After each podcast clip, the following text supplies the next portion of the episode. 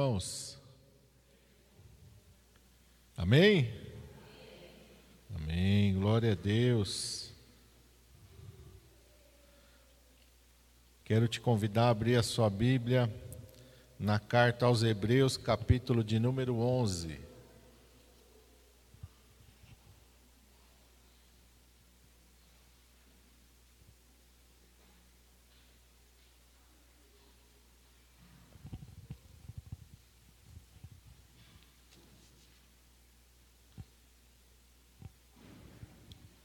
Amém? Todos acharam? Hebreus 11, e eu quero ler o versículo de número 7. Está escrito assim: Pela fé, Noé, divinamente avisado das coisas que ainda não se viam, temeu e, para a salvação da sua família, preparou uma arca, pela qual condenou o mundo e foi feito herdeiro da justiça que é segundo a fé. Vamos orar. Pai, em nome de Jesus, nós estamos diante da tua presença nesta manhã, Senhor. E o Senhor está aqui neste lugar, porque a tua palavra é a verdade. E o Senhor declarou: onde estiverem dois ou três reunidos em meu nome, ali eu estou no meio deles. E é por causa da tua presença que nós estamos aqui nesta manhã. Senhor, porque nós desejamos e ansiamos pela tua presença. Porque, Senhor, sem a tua presença neste lugar, não há sentido nenhum de estarmos aqui, se não for por causa da tua presença, se não for por causa do Senhor. Nós estamos aqui por causa do Senhor, por causa da tua presença. Te adoramos, ó Senhor, bendizemos e exaltamos o teu nome. E, Senhor, neste momento nós queremos ouvir a tua voz através da tua palavra, Senhor que o teu Espírito Santo possa falar aquilo que nós precisamos nesta manhã. Usa, Senhor, a minha vida como instrumento nas tuas mãos, na unção e no poder do teu Espírito Santo. Enquanto o Senhor se move, enquanto o Senhor toca em cada vida e cada coração e age segundo o Senhor amado, o teu poder e a tua glória, e conforme a necessidade de cada um que está Senhor, aqui neste lugar e daqueles que estão nos assistindo ou que vão ver depois a gravação, Pai. Nós te pedimos isso em nome de Jesus. Amém. Amém? Glória a Deus. Aqui nesta carta aos Hebreus, no capítulo de número 11, que é considerada aqui a galeria dos heróis da fé, né? Algumas Bíblias trazem esse título no início do, do capítulo de número 11. A minha aqui está um pouquinho diferente, está justificados pela fé, mas é uma obra de fé, né? Aqui estão listados todos aqueles que pela fé lutaram, aqueles que pela fé viveram, aqueles que pela fé alcançaram uma comunhão maravilhosa com Deus. E aqui no versículo de número 7, ele fala que pela fé Noé foi divinamente avisado das coisas que ainda não se viam, temeu e para a salvação da sua família preparou a arca, pela qual condenou o mundo e foi feito herdeiro da justiça que é segundo a fé. E o que o Senhor quer falar conosco nesta manhã? O Senhor quer falar conosco sobre um projeto de salvação. Amém? Um projeto de salvação. Eu ontem à noite estava ali em São Bernardo do Campo, ministrando ali na Igreja Cristã Pentecostal da Bíblia. Um abraço, Pastor Lucas, e aos irmãos que estavam ali. E o Senhor, não foi essa a mensagem, foi outra mensagem, mas ali no meio daquela mensagem, ali o Senhor falou sobre esse projeto de salvação. E hoje pela manhã eu me levantei, fui orar, e o Senhor ficou me trazendo a memória sobre o projeto de salvação. Amém? Cada um de nós fomos chamados para um projeto de salvação. Amém? Quando nós aceitamos ao Senhor Jesus Cristo, nós atendemos a um chamado, não foi assim? O Senhor fala: Eis que estou à porta e bato. Se alguém ouvir a minha voz e abrir a porta, eu entro. E o Senhor entra na nossa vida para quê? Para um projeto de salvação. Amém? Nós entramos e aceitamos o convite, Jesus disse: Se alguém quiser vir após mim, nós fomos após o Senhor Jesus. Mas o Senhor nos incumbiu e nos encarregou de um projeto. Amém? Glória a Deus. Por isso que a gente brinca e fala, né? Não tem o ministério de não fazer nada na igreja. Ah, não faço nada, já estou salvo, não preciso fazer mais nada. Não existe. Amém? Nós temos que estar envolvidos num trabalho, um trabalho espiritual, que envolve salvação. Amém? Glória a Deus. Então a primeira coisa que eu estava ali meditando e que o Espírito Santo frisou no meu coração, Noé foi divinamente avisado das coisas que não se viam. Amém? Então quero voltar com vocês lá para o início, lá para Gênesis capítulo de número 6. Vamos lá no início. Onde a história de Noé, história com H maiúsculo, está relatada, porque Noé não é uma ficção, Noé não é uma fábula, Noé é um personagem real de uma história real, literal. Amém?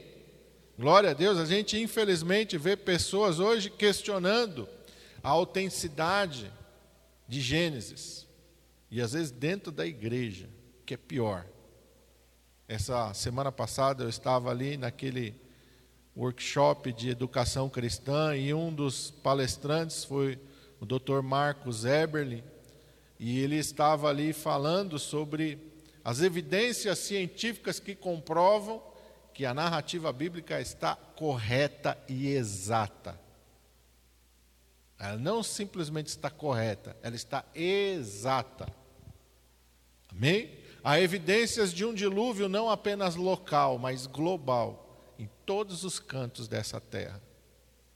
Evidências arqueológicas que mostram que uma grande inundação um dia cobriu toda a face da terra. Amém?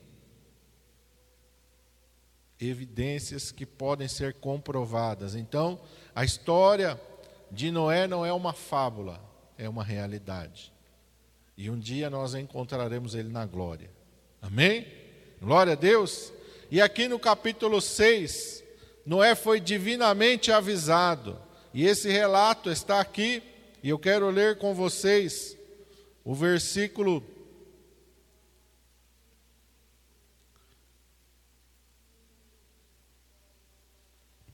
Eu marquei aqui do capítulo 6, versículo 8 e 9. Isso, isso, 8 e 9. Diz assim: Noé, porém, achou graça aos olhos do Senhor estas são as gerações de Noé. Noé era homem justo e perfeito em suas gerações. Noé andava com Deus. Não, desculpa, eu inverti aqui. O anúncio do dilúvio, versículo 13. Eu errei a ordem aqui.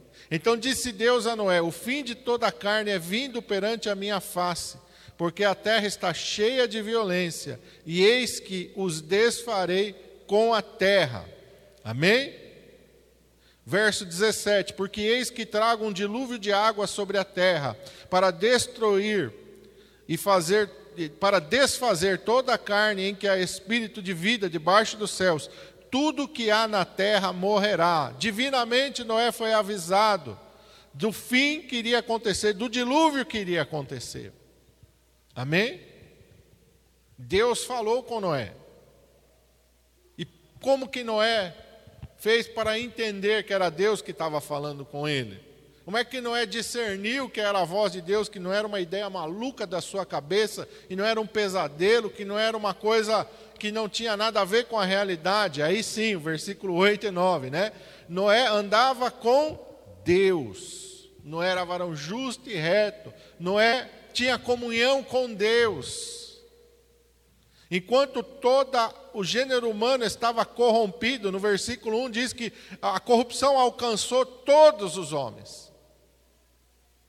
Noé estava vivendo de uma maneira diferente. Amém? Noé estava vivendo de uma maneira que não seguia o padrão da sua época. Um padrão corrompido, um padrão deturpado, como nós vemos hoje. Os padrões da sociedade estão sendo mudados. Mas nós não podemos mudar com isso. Amém? Porque o Senhor nos chamou para sermos diferentes. Sal e luz. Luz se mistura com trevas? Não. O sal, ele. Ah, faltou, faltou açúcar em casa, eu vou pôr sal, que é a mesma coisa, é? Faltou qualquer outro ingrediente. Ah, põe sal lá, faz diferença nenhuma, sal. Põe lá. É assim que o sal. É? Não. É assim que nós devemos viver? Tanto faz, você está no ambiente de trabalho, você não muda nada. Tanto faz, você, qualquer lugar, no meio da família, tanto faz. Você é mais um lá. Você não está contrastando. Você não está manifestando a luz, você não está manifestando a glória de Deus, você não está dando sabor. Jesus disse que se o sal não tiver sabor, ele serve para quê? Palavras do Senhor Jesus. Para que serve o sal sem sabor? O sal insípido. Jesus diz que não serve para nada. Aqui nós vemos um homem que viveu de uma maneira diferente. Praticamente a gente pode dizer que ele andou na contramão dos seus dias. Enquanto as pessoas estavam caminhando na direção do pecado, da imundícia, da imoralidade, Noé ousou viver um padrão de vida diferente, de justiça, de integridade, de santidade, de retidão, buscando a face do Senhor. E o Senhor nos chamou para o mesmo projeto de vida. Amém? Se você acha que é difícil, muitas pessoas dizem, pastor, mas é difícil viver assim hoje em dia. As pessoas não querem saber. No tempo de Noé não foi diferente. Você ainda está melhor do que Noé. Como assim, pastor? Hoje a gente tem a igreja. Tem mais pessoas que estão junto conosco para embarcar nessa, nesse mesmo projeto.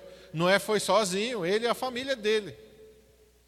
Noé não tinha um, um pastor, Noé não tinha alguém para ele pedir oração. Me ajuda aí, irmão. Vamos orar. Tinha, não tinha ninguém. Era ele. Amém? E a família dele. Ele e a casa dele. Amém? E Deus nos colocou nesse projeto, nós, a nossa casa, a nossa família nós também estamos num projeto de salvação, porque a palavra de Deus diz: crê no Senhor Jesus Cristo e vai acontecer o quê? Será salvo tu e a tua casa. Agora eu quero fazer uma pergunta para vocês. Quem trabalhou na construção da arca? Noé trabalhou sozinho? E falou para os seus filhos: olha, tadinha dos meus filhos, né? Todo mundo vive desse jeito, todo mundo, ah, deixa eles viver igual todo mundo. Eu fico aqui sozinho. Foi assim que Noé viveu? Foi assim que ele envolveu os filhos dele num projeto de salvação? Não. Eles vão trabalhar comigo, lado a lado. Nós estamos juntos nesse projeto, meu filho. Vocês estão junto comigo. Então é assim que você tem que fazer. Você tem que envolver a tua família no mesmo projeto.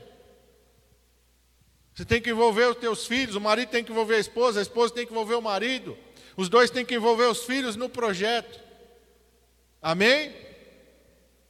Ontem eu estava ali numa reunião de homens e eu falei: o primeiro ministério que a gente tem é dentro de casa. Porque quando Paulo vai instruir a Timóteo sobre a liderança, sobre os pastores, sobre os, os presbíteros, sobre os diáconos, a primeira coisa que ele fala: tem que governar bem a sua própria casa, para depois governar a igreja de Cristo. Se não governa bem a sua própria casa, não vai ter cuidado da igreja de Cristo. Então, o primeiro ministério que nós temos é dentro de casa, é dentro do nosso lar. Amém? Tem os filhos em sujeição, diz lá, essas coisas são meio diferentes para nós hoje, né? Não. O homem recebeu de Deus o papel de governar o lar. Liderança espiritual do lar, de quem Deus vai cobrar? Vamos lembrar do Gênesis? Quando Adão e Eva pecaram, com quem que Deus veio falar primeiro? Com Adão. Por que com Adão? Porque ele era o responsável. Deus vem para Adão e fala: Adão, por que pecou? Deus não sabia que era Eva que tinha comido fruto? Deus não sabia que era Eva que tinha dado para ele? Mas por que Deus falou com Adão? A responsabilidade, irmãos, é nossa. O papel de liderança espiritual é nosso dentro de casa. Deus vai cobrar de nós. Como é que está tua esposa? Como é que estão teus filhos? Amém?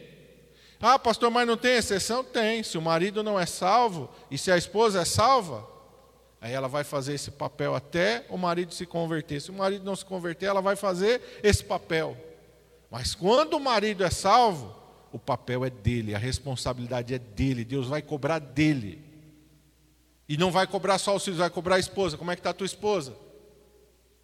Como é que estão tá os teus filhos? Porque quem alcançou uma esposa, diz a palavra, alcançou o que de Deus? O favor de Deus. Não é assim que está escrito? Então, se Deus te entregou alguma coisa, lembra da parábola dos talentos. O que, que ele vai fazer quando ele te encontrar? O que, que você fez com o que eu te dei? Você cuidou da tua esposa? Você zelou pela tua esposa? Você zelou pelos teus filhos? Você governou bem a sua própria casa? Manteve seus filhos em sujeição? Ensinou seus filhos a me temer, a me amarem? Inculcou neles, porque lá é bem claro na lei de Moisés: inculca teus filhos. O que é inculcar? Ah, filho, se você quiser, você faz. Se você não quiser, você não faz. Isso é inculcar? Não. Fala. Repita. Repita. Repita. Quem decorou tabuada aí? Ninguém decorou tabuada aí? Não é? Como é que a gente aprendeu tabuada? Você olhou uma vez e falou, já sei. Ah, isso aqui é facinho. Não. A gente ficou lá, dois vezes dois, ah, duas vezes três. Né? Ficamos lá repetindo, repetindo, repetindo, repetindo, repetindo, repetindo, até inculcou na nossa cabeça. É automático. Quando o professor começava a perguntar, a gente estava na ponta da língua, não era assim? Inculca teus filhos. O que, que a palavra de Deus diz para teu filho? O que está entrando dentro da tua casa? Pela internet, pela televisão, você está deixando teus filhos soltos, vê o que quer, assiste o que quer, faz o que quer. Isso não é governar bem, irmão. Governar bem é estar tá ali em cima. Espera isso aqui não. Minhas filhas são adultas, até hoje eu vigio. Sou chato? Sou. Mas eu estou envolvendo elas num projeto de salvação. Ó, oh, essa música aqui não. Ó, oh, essa. Mesmo eu estou falando de música, às vezes é evangélica mesmo, viu, irmão? E você vai olhar o padrão de muita gente aí, ó, não presta. Tem um nome de que vive, mas está morto. Não. Filme, série, rede social. Esse papel é meu. Deus me deu. E eu tenho que exercer ele. Se eu me omitir, eu já estou errado completamente. Amém? Noé envolveu a sua família, Noé e os seus filhos. Amém? Olha aqui diz o verso 9. Em suas gerações, Noé era reto e justo em suas gerações. Ele andou reto e ele ensinou os filhos a andar reto. Ele era temente a Deus e ele ensinou os filhos a temer a Deus. As coisas não acontecem assim, ó. Filho de peixe, peixinho é. Filho de crente é crentinho? Depende do pai. Depende da mãe. Se o pai não zelar, não vai ser. Se o pai não vigiar e não educar e não inculcar, não vai ser. Esse papel é nosso. Filhos são o quê? Que a Bíblia diz são herança de quem? É tua herança? Para você fazer o que você quiser? Herança de quem? Se é do Senhor, significa que ele vai pedir conta. Se é do Senhor, significa que um dia ele vai falar: escuta, te dei filhos, o que, é que você fez com eles? Como é que você criou eles? Como é que foi a educação deles? Você vigiou eles? Com, com, o que, que você fez para eles? Você me ensinou? Você fez eles me temerem? Você fez eles me honrarem? Me respeitarem? Ou não? Deixou a Deus dará, né? Como se diz, né? Quem, quem dera, né? A gente cuidasse, deixasse mesmo. Não, a gente tem que cuidar. envolver num projeto de salvação. Noé foi divinamente avisado. Noé recebeu o aviso de Deus porque Noé andava com Deus. E ele recebeu um aviso. E ele não recebeu só um aviso, ele recebeu instruções.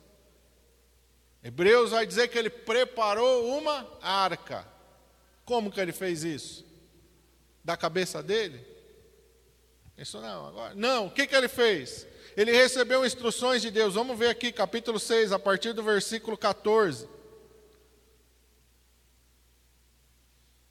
Diz assim: Faze para ti, isso é Deus falando com ele: Faze para ti uma arca de madeira de cipreste. Farás compartimentos na arca e a calefatarás por dentro e por fora com betume. E desta maneira a farás de trezentos côvados o comprimento da arca, de cinquenta côvados a altura, a sua largura de trinta côvados. Farás para a arca uma janela de um côvado na parte de cima, e a porta da arca porás ao seu lado. Far-lhe-ás andares primeiro, segundo e terceiro. Deus deu as instruções. Onde estão as nossas instruções hoje? Né? Está aqui, ó.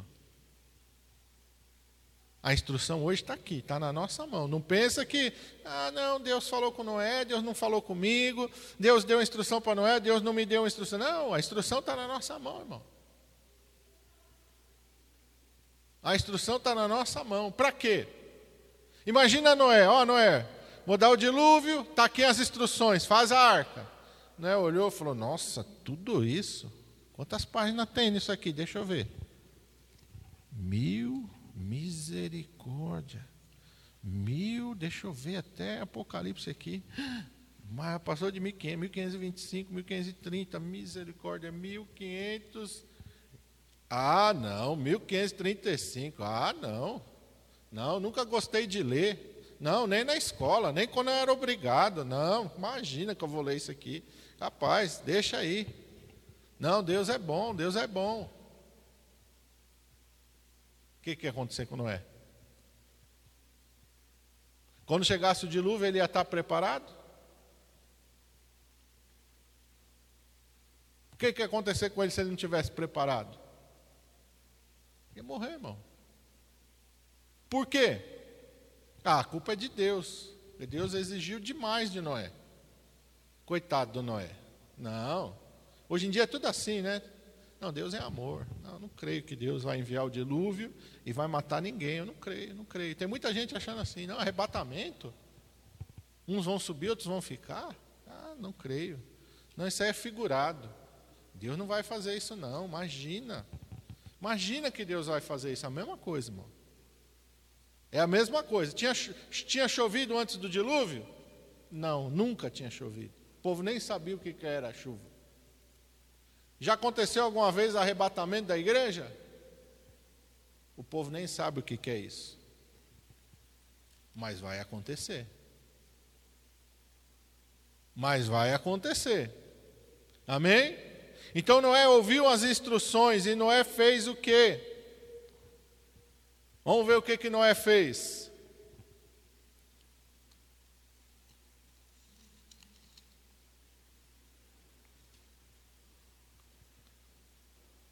E Deus continuou falando com ele. Verso 22: Assim fez Noé, conforme tudo que Deus mandou, assim o fez. Noé ouviu as instruções, ouviu o aviso, ouviu as instruções e trabalhou. Por quê? Porque Deus deu uma promessa para ele. Verso 18: mas contigo estabelecerei a minha aliança, e entrarás na arca, tu e os teus filhos, a tua mulher e as mulheres de teus filhos contigo. Deus deu uma promessa para Noé. A mesma promessa que nós recebemos do Senhor Jesus Cristo. Crê no Senhor Jesus Cristo e será salvo tu e a tua casa. Não é a mesma coisa? Praticamente está escrito: Contigo estabelecerei a minha aliança, e entrarás na arca, tu, os teus filhos, a tua mulher e as mulheres de teus filhos, contigo. Crê no Senhor Jesus Cristo, será salvo tu e a tua casa. Parece, é bem parecido, né? Parece coincidência, não parece coincidência? Parece uma coincidência. Nossa, tão parecido. Será que tem uma coisa a ver com a outra? Depois nós vamos ver se tem a ver com os nossos dias ou não. Quanto tempo Noé gastou da sua vida nesse projeto de salvação? Olha aí no capítulo 5, no versículo 32. O último versículo do capítulo 5. Diz que Noé era da idade de 500 anos e gerou a Noé, a Sem, Cã e Jafé. E aí Deus anuncia o dilúvio para ele. E aí, vamos ver antes do dilúvio acontecer, capítulo 6, versículo 11. Não, não é o versículo 11, não. Marquei errado aqui. Espera aí um pouquinho. É no 7,11. Gênesis 7, 11. No ano 600 da vida de Noé, no mês segundo, aos 17 dias do mês, naquele mesmo dia, se romperam todas as fontes do grande abismo e as janelas do céu se abriram. Quando ele tinha 500 anos, Deus anunciou o dilúvio. Gênesis 5, 32. Gênesis 7, 11. Quando ele tinha 600 anos, o que, que aconteceu? Veio o dilúvio. Quanto tempo Noé trabalhou no projeto de Deus? 100 anos. 100 anos. E às vezes a gente ora um, dois meses e a gente já está desanimado. Às vezes a gente ora um ano está desanimado. Às vezes a gente ora dois anos está desanimado. Ah, acho que Deus não vai fazer. Eu estou orando faz tanto tempo. 100 anos, irmão. 100 anos ele trabalhou. 100 anos. O machadinho lá, porque não tinha motosserra naquele tempo lá cortar a árvore, e não podia ser qualquer árvore, porque Deus deu a instrução da árvore aqui. A madeira, não está escrito aqui? Não está escrito a madeira aqui? Verso 14: a madeira de cipreste. A madeira aqui. Então tem vários tipos de madeira? Tem. Mas Deus deu a madeira específica. Porque Deus, além de Deus, ele é engenheiro naval também. Sabia disso? De tantos atributos que ele tem, ele é engenheiro naval. O pessoal foi fazer um estudo e descobriram que essa madeira é boa para construção de embarcações. Então, a gente não entende, mas está aqui registrado. E quem entende sabe, a madeira é a certa, é a correta. Não é, talvez nunca tivesse construído um barco, então Deus falou: é essa madeira, não pega qualquer uma, não, tem que ser essa. Porque se você fizer com madeira. Às vezes a madeira é até boa para flutuar, mas se ela for uma madeira frágil, como é que ela vai aguentar um, um barco daquele tamanho? Não é verdade?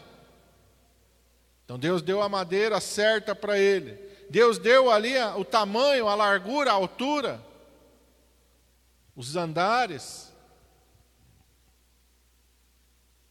E o pessoal pesquisou. Também eu vi na palestra lá do Dr. Marcos Eberlin, né? Como, como se pode fazer uma embarcação de madeira? A maior embarcação de madeira que se pode construir, exatamente nas dimensões que Deus deu aqui. Só para a gente ter uma ideia, quando eles foram fazer cargueiros na Segunda Guerra Mundial, para abastecer o fronte, eles fizeram exatamente nas medidas da arca. Porque eles sabiam que era uma, uma embarcação que aguentava peso com estabilidade. Né? Só a título de curiosidade nossa. Então Deus deu as coisas certas, exatas.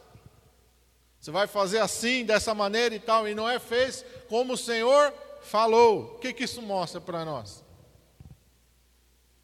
Quando Deus fala com você, como é que você ouve a voz de Deus? Deus fala uma coisa, você fala, ah, eu vou fazer, mas vou fazer do meu jeito. Ah, Deus falou isso? Não, vou fazer isso não. Eu vou fazer de outro jeito. Se Noé fizesse do jeito dele, o que, que ia acontecer? O que, que ia acontecer com a arca? Ela poderia ou afundar, ou não boiar, ou com a fúria da tempestade, ela poderia se romper. Então, quando Deus fala alguma coisa, tem um porquê, tem um propósito. Um propósito na medida, tem um propósito na madeira, tem um propósito nos andares, tem um propósito no betume, tem um propósito para tudo. Deus fala para ele: você vai encher de provimento, por quê? Porque ele ficou um ano dentro da arca. Um ano ele ficou dentro da arca. Então Deus falou para ele: junta comida aí, não só para você, os animais. Vai, vai arrumar jeito aí de estocar isso aí. Tinha que estocar água também, irmão, porque você bebe água do mar? Não. O dilúvio durou 40 dias. Depois, estiou. Não choveu mais. Como é que ia achar água para beber? Tinha que beber, não só ele. Grande quantidade de água, os animais. Não é verdade? Teve que estocar água também. Imagina o trabalho. Noé fez um trabalho, passou 100 anos trabalhando e mais um ano trabalhando dentro da arca. Todo dia cuidar dos animais, dar água para os animais. Todo dia ir lá. E feno, para ir também limpando, né? Põe, põe lá o feno, depois limpa. E você imagina um ano trancado lá, se não limpa, ó, sujeira dos animais. Quem é que aguentar ficar dentro daquela arca? Ia morrer todo mundo lá dentro. Infecção e tantas coisas, né? Poderiam acontecer ali. As coisas de Deus são fáceis? Não. Elas exigem um esforço, uma dedicação, um empenho. E às vezes a gente leva a nossa vida espiritual assim, ó vai empurrando com a barriga. Vai fazendo as coisas de qualquer jeito, quando dá, quando quer, quando tem vontade, do nosso jeito. Vai dar certo? Responde para você, vai dar certo desse jeito?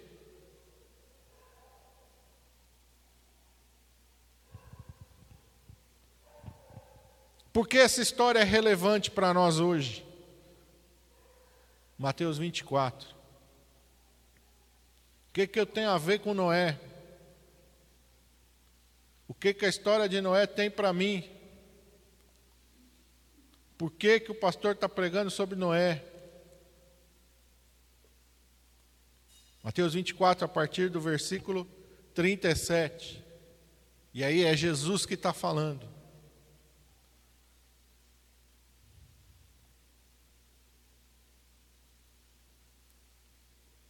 Como foi nos dias de Noé, assim será também a vinda do filho do homem.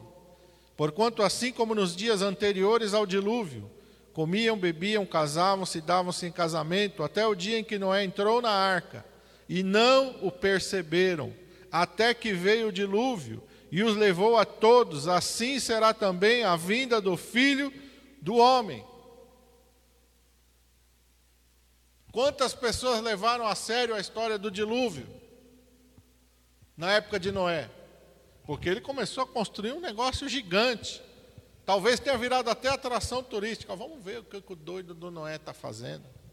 Você não acredita, o cara está fazendo um negócio aqui no meio do seco. Falou que vai chover, a gente nem sabe o que é chuva. Falou que um dia vai chover, vai cair água do céu. Nunca caiu água do céu, mas ele falou que um dia vai cair água do céu, vai encher tudo e que tem que entrar ali. Se a gente quiser salvar, a gente também tem que fazer um projeto desse. Ah, vai nada. Foram perguntar para os meteorologistas: vai chover? Não, vai chover não. O que é chuva? Ah, cai água do... Não, cai água do céu, imagina. Não tem como. Não tem explicação lógica para isso. Até aquele dia, o que, que acontecia? Um orvalho subia da terra e regava toda a face da terra. Imagina, cai água do céu, vem, do, vem de baixo. Não. Aconteceu algum arrebatamento? O povo está acreditando em arrebatamento? Não, arrebatamento. Nem dentro da igreja o povo não está acreditando mais em arrebatamento. Não. E arrebatamento? Que história é essa?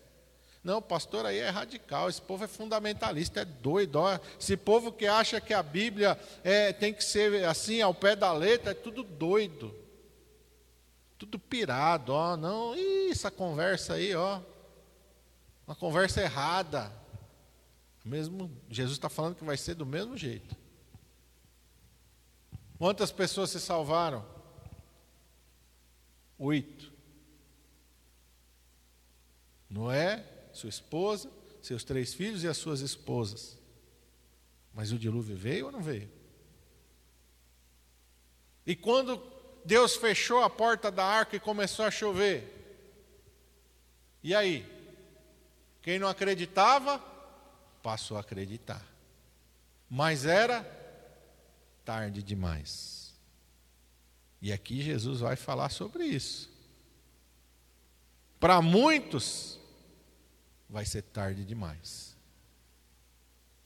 Por quê?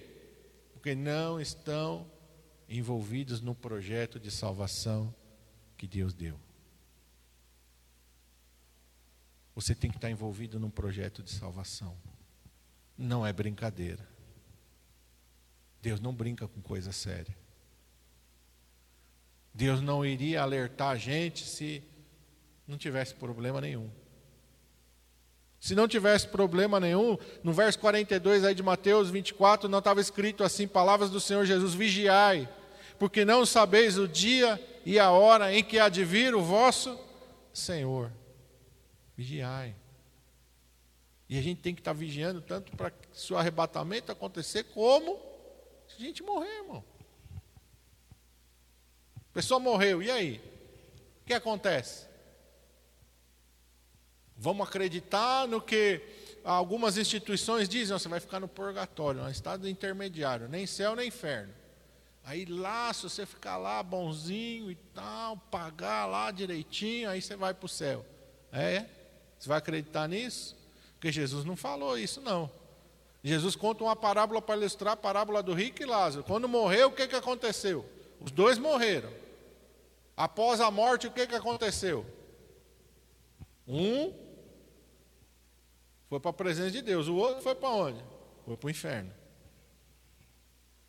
Acabou. Eu creio no que Jesus falou. Não interessa quem. Ah, mas o doutor não interessa se é doutor. Se... Ah, essa doutrina tem 500 anos. Não interessa quantos anos tem. Eu vou ficar com aquilo que Jesus falou. Porque eu sei que Jesus não se engana. Os homens se enganam. Eu sei que Jesus não mente. Os homens mentem. Mas Jesus não. Jesus trabalha com a verdade. Jesus não trabalha com a mentira. Deu tempo? Deu tempo?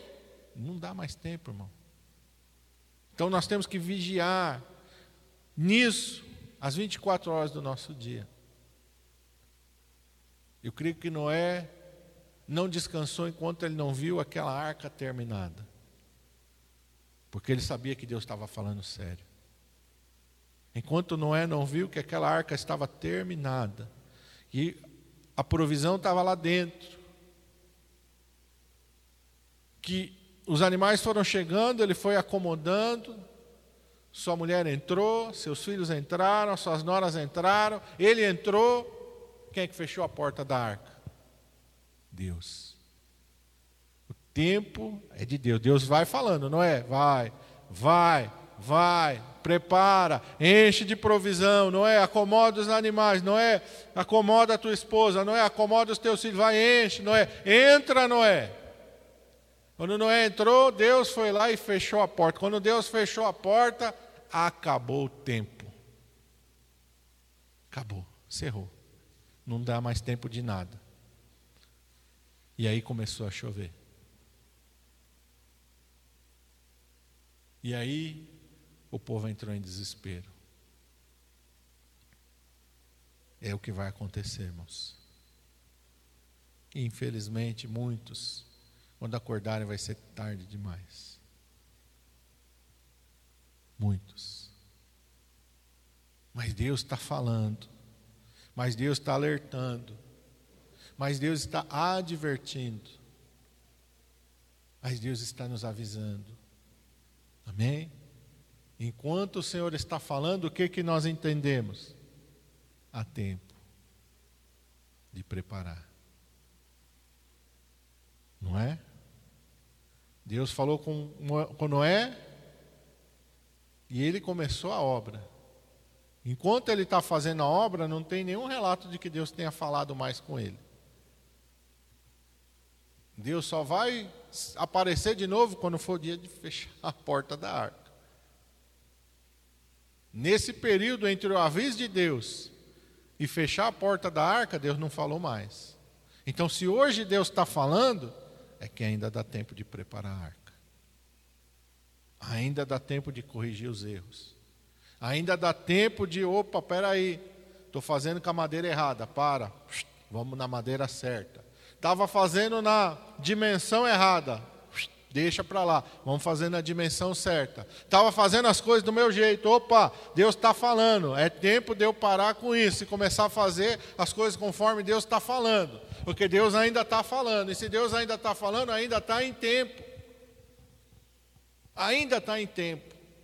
Ainda dá para preparar a arca. Ainda dá para fazer as coisas da maneira correta e certa. Ainda dá tempo. Porque vai chegar o tempo em que não vai dar mais tempo.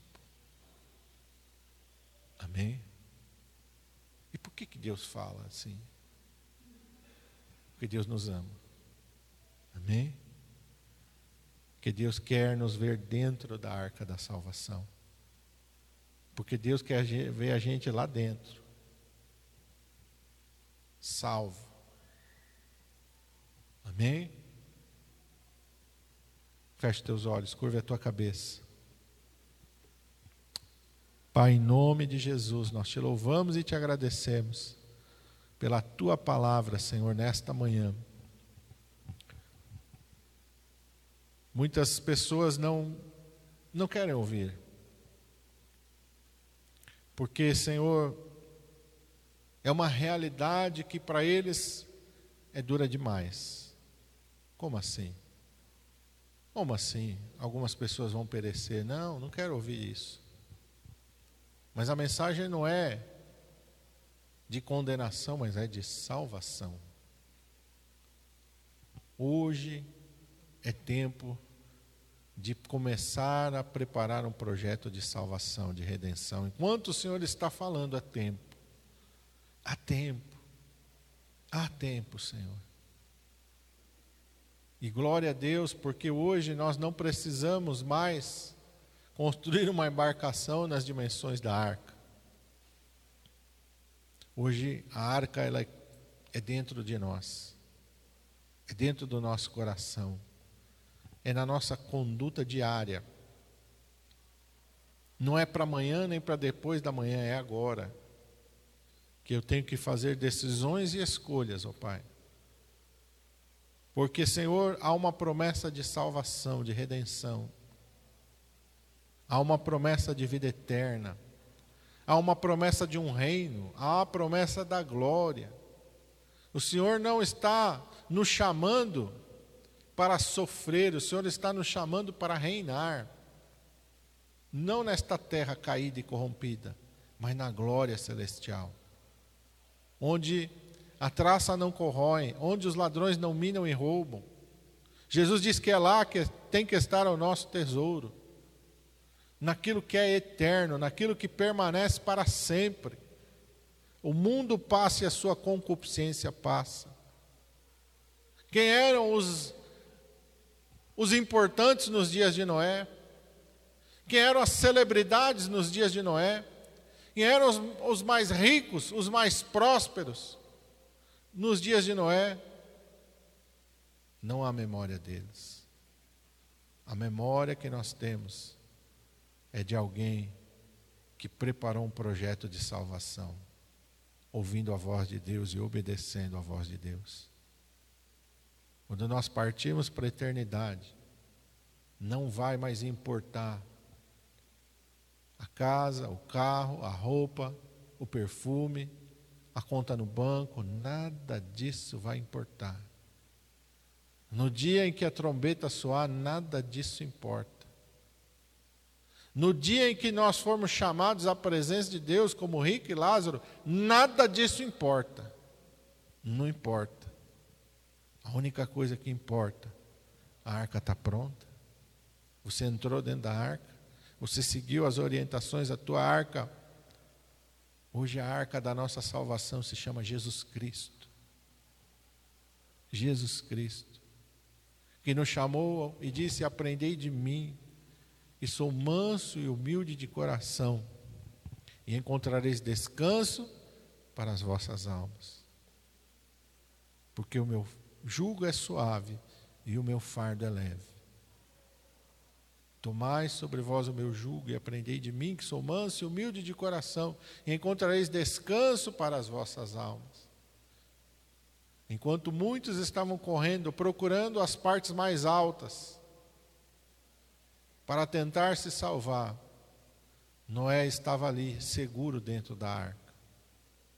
Enquanto muitos estavam desesperados, procurando alguma embarcação, Noé estava seguro. Hoje é o tempo de trabalhar. Como Jesus nos ensinou, não pela comida que perece, mas para aquilo que permanece para sempre. Deus sabe que você tem necessidades hoje. Você precisa comer a comida física hoje. Deus sabe que você precisa se vestir hoje.